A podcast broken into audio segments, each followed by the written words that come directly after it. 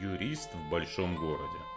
Здравствуйте, меня зовут Сергей Пирогов, и вы слушаете мой подкаст «Юрист в большом городе». Это подкаст для тех, кто хочет знать свои права, быть юридически грамотным, законно вести свою деятельность и не быть обманутым. Сегодня расскажу о налоге на банковские вклады. Тема, которая будоражит всех, начиная с 1 января текущего года, хотя, в общем-то, закон был принят достаточно давно и вступил в силу еще в 2021 году. Но в текущем 2022 нам впервые придется заплатить налог с дохода дохода, который мы получили от наших банковских вкладов. Давайте разберемся, что это за налог, действительно ли он такой новый и как его правильно посчитать. На самом деле никаких новаций в этом порядке нет. Налог на банковские вклады, как его теперь именуют, существовал и до этого. Изменилась только методика его расчета. Если до 2021 года налог с доходов по рублевым и валютным вкладам платили в том случае, если ставка по депозиту превышала учетную ставку Банка России на 5 процентных пунктов. И ставка налога составляла в этом случае 35%.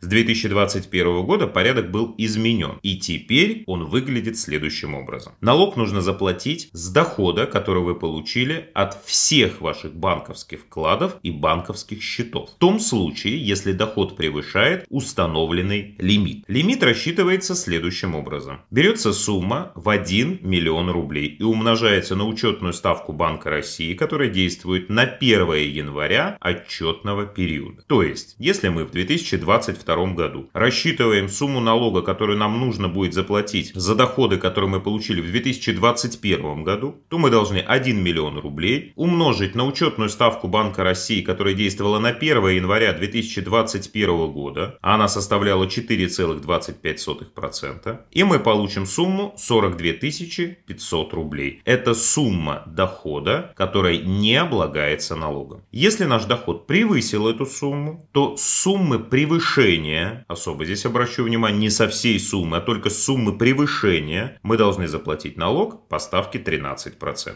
Отдельно отмечу, что в расчет принимаются процентные доходы, которые получены как как по депозитным счетам, так и по текущим счетам, по которым банкам начисляются проценты. Если размер процентов превышает 1% годовых. То есть, если вам начисляют 0,5% годовых, 0,8%, то есть до 1% годовых, такие доходы не учитываются. Также в расчет принимаются доходы, полученные по валютным депозитам. Такие доходы учитываются на дату их выплаты по курсу Банка России. Никому никуда идти и отчитываться не нужно нужно, декларации составлять не нужно. Все будет происходить в автоматическом режиме. Налоговая инспекция самостоятельно исчислит налог и направит уведомление о сумме налога, которую вам необходимо заплатить. Информацию о всех доходах, соответственно, о всех депозитах и начисленных процентах налоговая инспекция напрямую будет получать от банков, которые в срок до 1 февраля года следующего за отчетным годом, следующим за налоговым периодом, то есть до 1 февраля 2022 года за 2021 год, год, банки должны направить такую информацию в налоговую службу, которая ее соответствующим образом обработает и всем налогоплательщикам, у кого доход превысил установленный лимит, направит уведомление о необходимости уплаты налога. Все очень просто и на самом деле в ряде случаев стало намного дешевле. Вопреки тому, что очень часто можно прочитать в интернете. Аккуратно считайте свои деньги. Я желаю, чтобы количество ваших депозитов увеличивалось, как увеличивалась сумма, которая размещена на этих депозитах депозитах. Ну а налоги, которые мы платим, все-таки идут на пользу нашего общества и государства. Спасибо, что слушали и до новых встреч.